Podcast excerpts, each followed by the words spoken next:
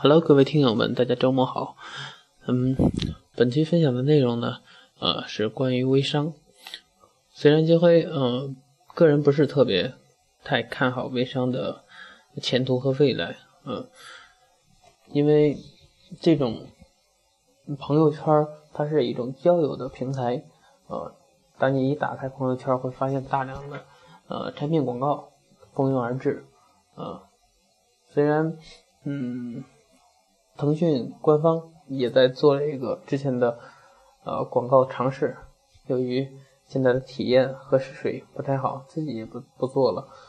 但是呢，嗯，有听友们呃有这样的要求，那么金辉呢，嗯，就教大家，如果你想现在趁热打铁去做微商的话，怎么去做？啊，不不要呃。想要趁这个火热的机会去赚一把快钱的话，啊，教教大家一些呃我接触的这些群体他们的方法和我的总结的思路和建议。不光我的观点，也经常听到企业家朋友们，然后呃在谈论微商必死，因为朋友圈呃的意义一点都没有了。少了一些人情味的东西在里边，完完全全成了一个展示的平台。呃，这也可能说朋友朋友圈必死的一个原因所在。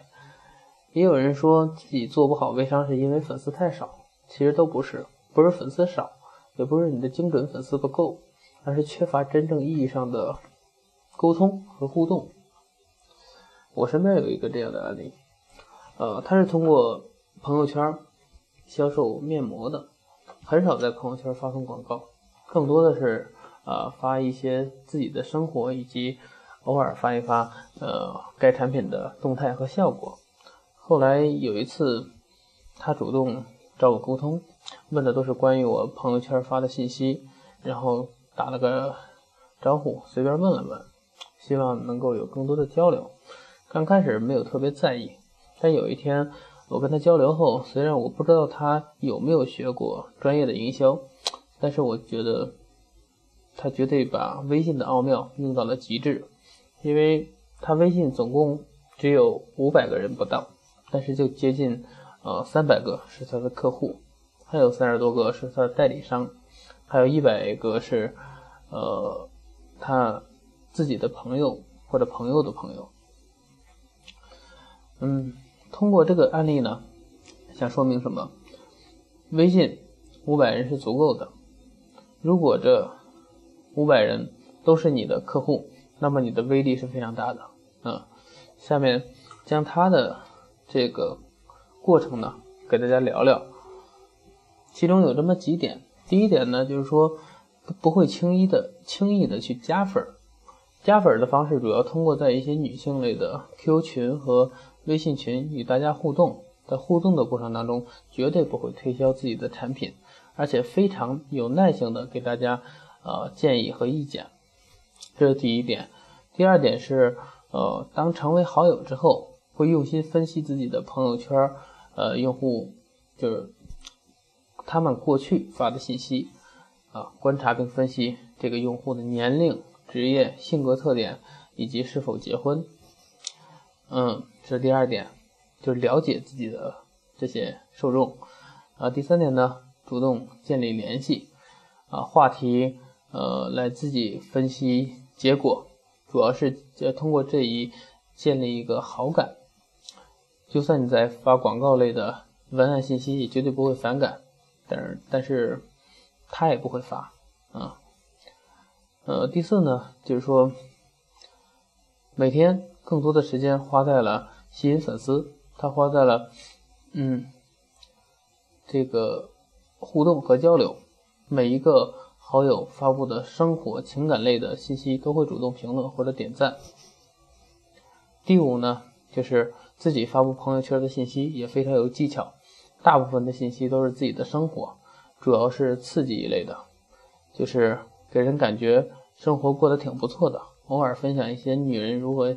呃，对自己好的话题，呃，引发共鸣嘛。偶尔发与产品有关的文案也是非常有技巧，主要是使用产品后的改变和朋友生活的改变，刺激用户消费。嗯，最后一个点呢，就是说，呃，这个是他操盘的，基本上是全全部流程了。之前讲到的关关键在于影响，它更多传递的不是告诉大家。要疯狂的吸引粉丝，而是要成为互动与话题的关键。二零一五年微商的方向，呃，会走过去淘宝所经历的两条路，从品类到品质，从价格到价值，最终整个过程都会有信任牵制。整个过程就是在做信任，呃，信任越强烈，购买的机会就越大。信任。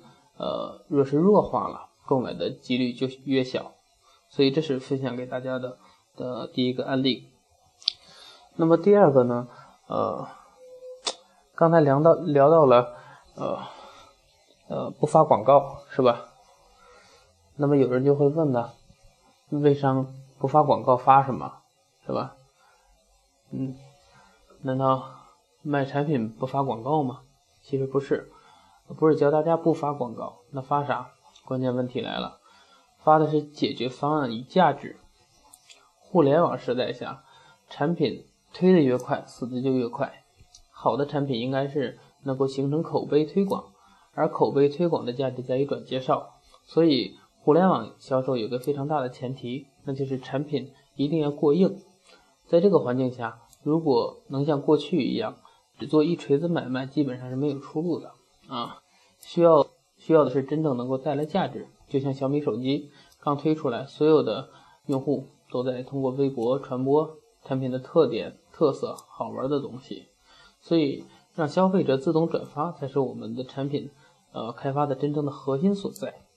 扯远了哈，呃，如何利用解决方案和价值推送我们的广告信息呢？再给大家分享一个案例，这是另外一个朋友。呃，也是做微商的，他吸引粉丝有一个很大的特点，就是从来不发广告。又又聊到广告了哈，他发生他发什么呢？通过新手微商分享经验获取粉丝，每天通过一篇文章可以获取一百个左右的真实粉丝，而且都在问他如何做微商。哼，下面我们看他如何操作的。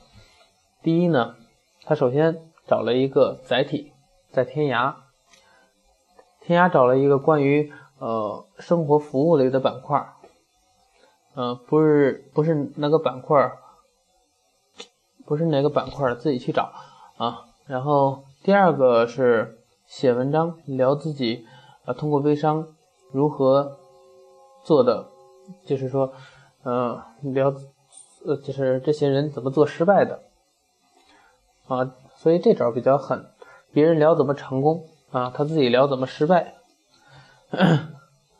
嗯，第三点呢，就是说做了一个连载，当下人喜欢什么呢？屌丝逆袭是吧？写自己的经历，之前做了很多事情，但都失败了，没有一件事情是成功的。但这次他他们成功了。所以第四点呢，连载到第四天的时候，开始说自己如何成功的。第一个团队如何建设的？建设完了之后，呃，分享如何管理自己的团队，写了一个团队里面感人的故事。这里呢，就是凸显自己的领导力，树立这叫权威感嘛。嗯，最后一个点呢，就是说从头到尾他就没有一个广告，没说自己的产品叫什么，没说自己的团队是什么，奇怪吧？但是很多人都找他的联系方式。这就是价值的凸显，啊，不是想办法去找别人，而是别人想办法找你的联系方式，啊，那还有一点，嗯，最后呢，自己在公布答案，答案就在他的账号注册名是 QQ 什么什么什么，这个有才吧？因为是连载的，所以每次发布回复都能看到他的联系方式。所以，呃，这个案例想说的是，它提供的价值不是产品本身，而是解决了人们背后的一种梦想。看故事可以让人产生联想的，联想就是从普通人到成功人士的过程，凸显是人人都可以成功，只要跟着我学习，是吧？解决方案就是成为有钱人的梦想。